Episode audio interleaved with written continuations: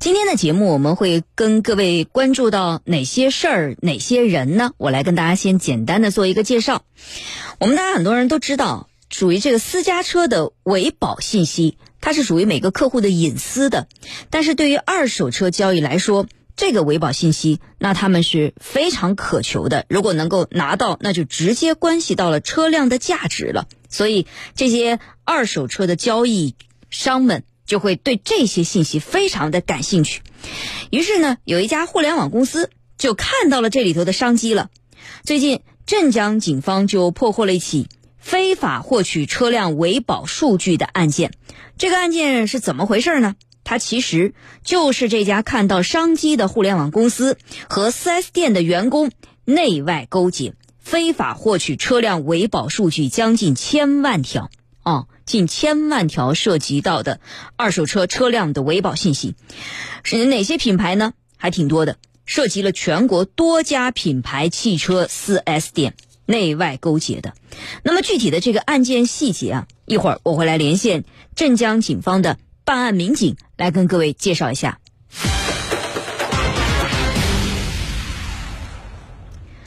最近南京市民佘先生呢，遇到了一件让人很意想不到的事情。前几天呢，他开车经过南京的一条小巷子的时候呢，准备临时的停车。考虑到这巷子啊很窄，后面还有汽车也需要通行，所以就提前多打了一把方向。但没有想到，车辆后部就刚好是蹭到了在路边停放的一辆白色小车的左前侧。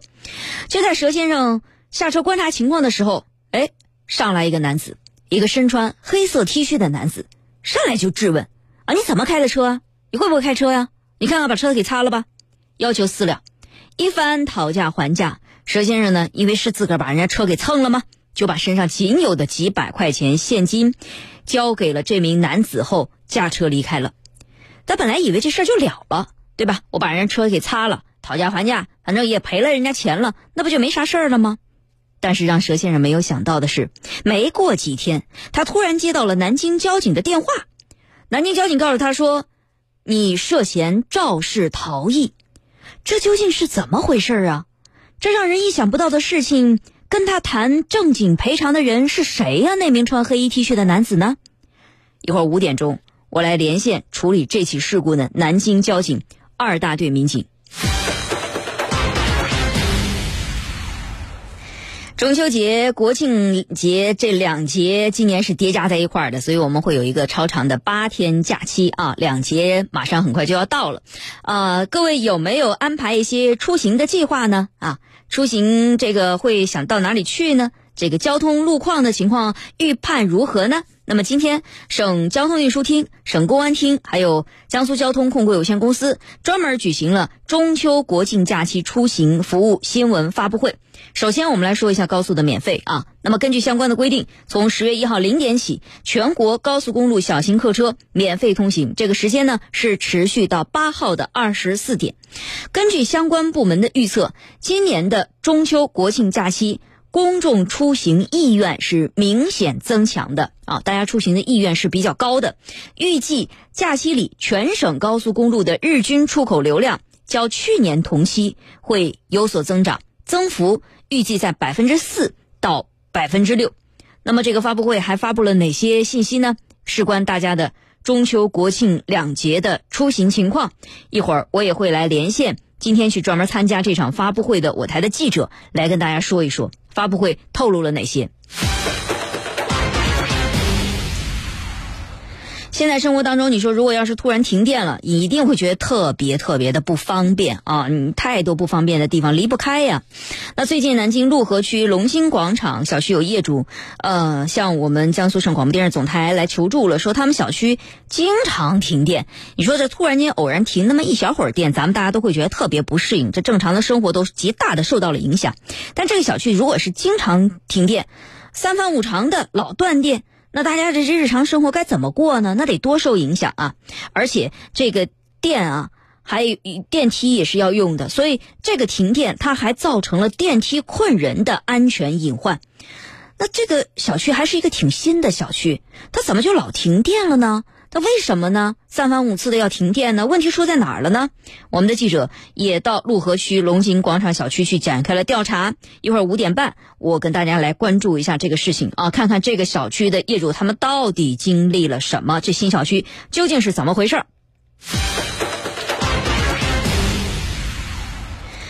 最近，长沙市中院对湖南省长沙市开福区嘉阳悦景新都的九百八十七户业主与开发商地面停车位权属争议作出了终审判决。啊，这个停车位的权益归属到底是属于谁？长沙市中院作出了判决：二百一十个规划地面停车位的相关权益归全体业主所有。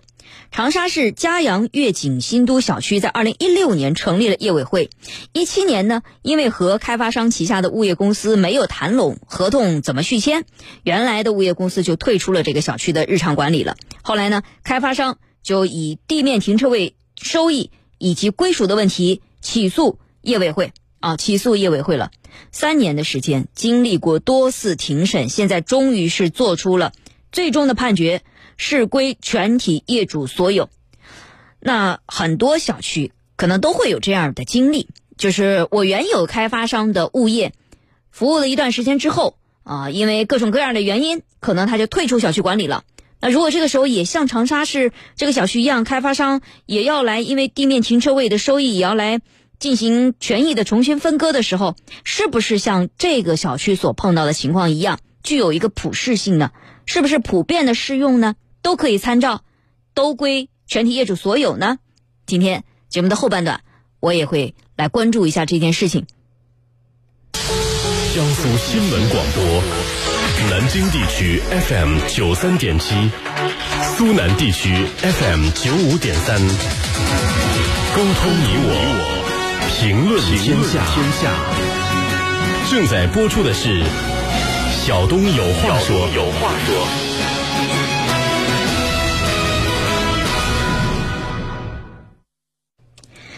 大家都知道，私家车的维保信息啊，这是属于客户的隐私。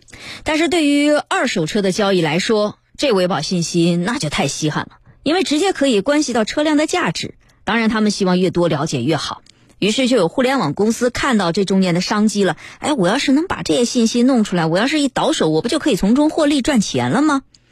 最近，镇江警方就破获了一起非法获取车辆维保数据的案件。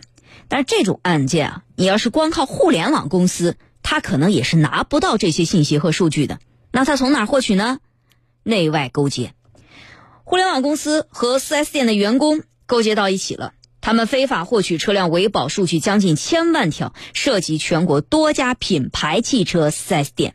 那么具体的案件细节，现在我们来连线镇江市公安局京口分局网安大队副大队长厉亚元，我们来请他跟我们介绍一下。您好，李队。哎，你好。咱们最初是怎么发现说有车主的这个维保信息泄露了呢？是因为有呃车主报案吗？呃，是的。嗯。嗯，具体情况是这样的。嗯。呃，二零二零年三月的一天呢，镇江市民王先生到镇江市公安局金口分局四牌楼派出所来报案。嗯。称自己一辆高档的轿车的维保信息被人非法窃取。嗯。那他是怎怎么被窃取了？他又是怎么发现了？窃取他哪些信息呢？嗯，王先生呢下载了一款名为“汽车服务”的 APP 应用软件。哦，一个 App。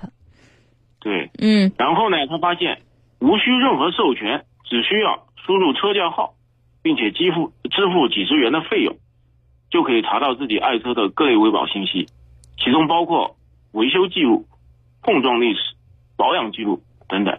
嗯，所以这个王先生就感到很奇怪，就原本非常私密的车辆维保信息，为什么在这个 A P P 上能够公开查询到呢？嗯，所以他认为他自己的隐私受到侵犯。嗯，于是就到派出所来报案了。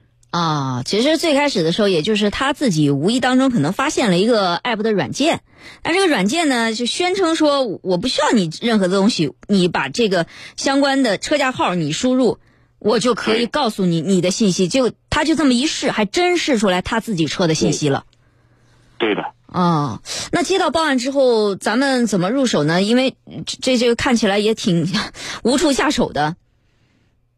嗯，接到报案之后呢，呃，镇江市公安局金口分局呢，一立即与市局网安支队呢联手开展了这个案件的侦查和分析研判。嗯，很快便锁定了北京的一家信息技术公司。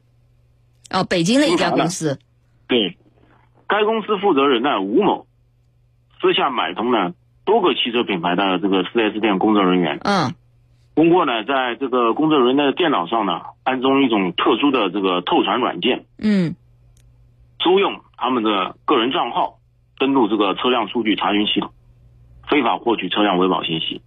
嗯。因此，我们判断呢，这是一起非法获取计算机信息系统数据的一种新型犯罪。就是这公司，它其实是和 4S 店的工作人员联合到一块儿，然后把他们的账号，这些 4S 店的人只要把我的账号和密码给到他们，他们就可以通过这个系统登录，然后来查到在这个 4S 店里面维保的车辆的信息，是不是？嗯，对的。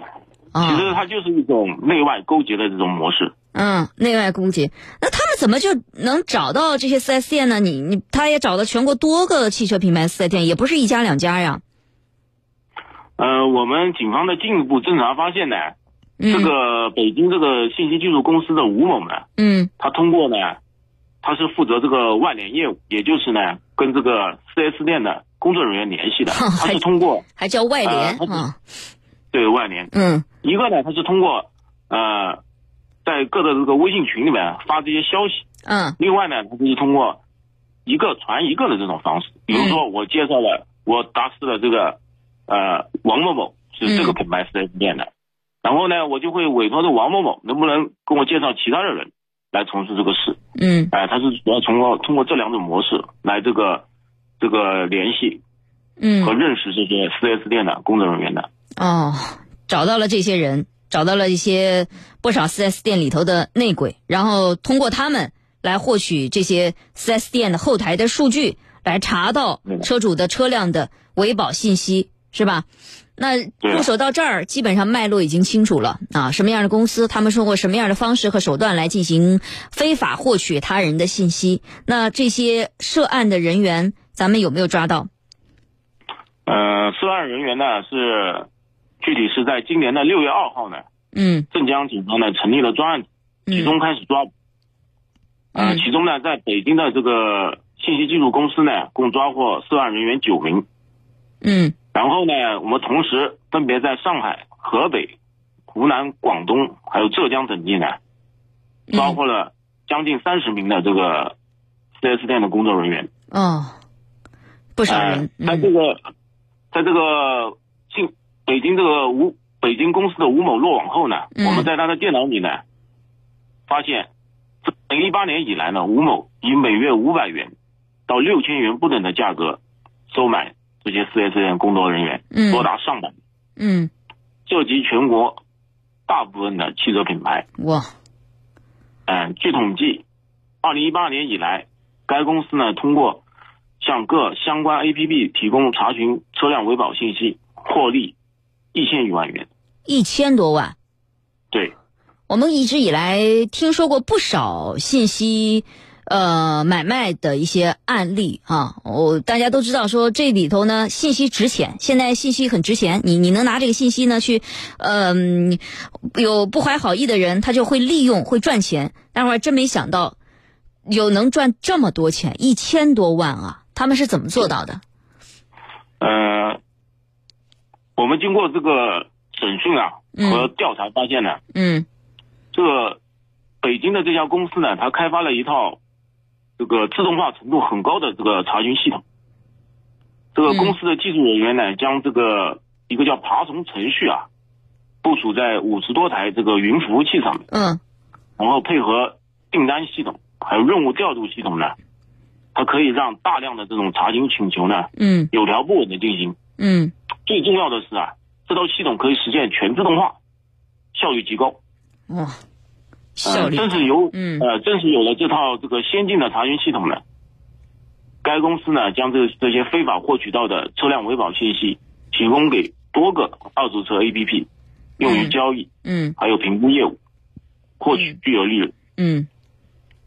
呃，我们在这个这个讯问的过程中发现啊，嗯。这个他们获取到的这嗯个数据啊，大概成本啊嗯，很低，成本很很低。低，哎，就是大概在一毛钱左右吧一条数据。但是他如果卖出去的话呢，能卖多少？卖到这些二手车 APP，嗯，呃，这里呢大概要到两块到三块钱一条信息。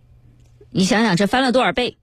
一毛哎钱变成两块三块。但是刚才您也讲了，说报案最初报案的那一位朋友，他在这个 A P P 上是要花几十块钱看到他的信息。就是这些二手车是 A P P 呢，通 A P P 呢，他花了两块到三块的价格把这个数据啊买过来之后呢，他再提供给这个呃、嗯用户使用呢，嗯这个价格就涨到了几十元。嗯所以说这个里面的利润还是很大的。嗯。但是你说车辆维修保养是几乎每家有车的都要做的，对不对？定期的保养都要做的，而且您刚才也说了，这个案子其实涉及到的品牌 4S 店还挺多的，国内大部分汽车品牌可能都有所涉及啊。所以您您觉得有什么要给大家提醒的吗？嗯、我觉得随着这个二手车市场的日益火爆啊，嗯车辆维维修保养的情况啊，成为这个二手车交易价格的这个重要因素。嗯，车况信息不透明呢，一直以来困扰着这个买方。对，车辆是否有事故维修，是否按时保养，都是非常关键的信息。对，买车的人都想知道有没有你有没有一些刻意隐瞒呢？以前是什么真实的情况，我可能无从知晓，所以对信息的确是有这个需求在。对，就是近两年随着这个二手车市场 APP 这个平台的迅速崛起啊，嗯啊，正是基于这一庞大的市场需求，就如何使这个车辆维保信息做到合法公开，嗯。让二手车交易更加透明诚信。嗯。呃，这是这透过这起这个非法获取计算机信息系统这个案件啊，嗯。引发的思考。嗯。就是据了解啊，国内各大汽车品牌的 4S 店呢，与这个工作人员呢都签订有保密协议，嗯，就明确了这个车辆维保信息啊是隐作为私客户的隐私对，是不得对外泄露的。嗯。而部分这个 4S 店工作人员呢，他为了一己私利，就置这个保密协议于不顾，嗯。啊、不仅违反了职业道德，而且触犯了法律的红线。现在这个案子进展到哪一步了呢？接下来面对这些呃抓获的违法犯罪嫌疑人，他们会是什么呢？嗯、这个案子呢，目前已经移送检察院审查起诉了。嗯嗯嗯、对于这个 4S 店的工作人员呢，他们可能会面临这个有期徒刑以上的这个刑罚。那可能属于倒卖信息啊，类似这样是吧？对，啊，它属于这个非法获取非法获计算机取。信息系统数据嗯这个罪名。嗯，好。那从咱们警方的角度上来看，呃，咱们怎么才能更有效的来保护车主们的这些维保信息呢？虽然 4S 店它都签了保密协议，但是它仍然会可能变成内鬼，去出售、去倒卖。咱们怎么保护？嗯，从现实情况上来看呢，这个信息不对称、车况不明、不透明的现象较为普遍。嗯从二手车交易发生的案件呢，和一般民事诉讼来看呢，涉及诈骗或者说是车辆存在质量瑕疵，消费者购车时未被告知的占了很大的比例。嗯从此案来看呢，非法获取、窃取啊车辆维保信息，这无疑是一种犯罪行为。嗯但是如何为二手车交易提供公开透明的车辆维保信息呢，却值得关注。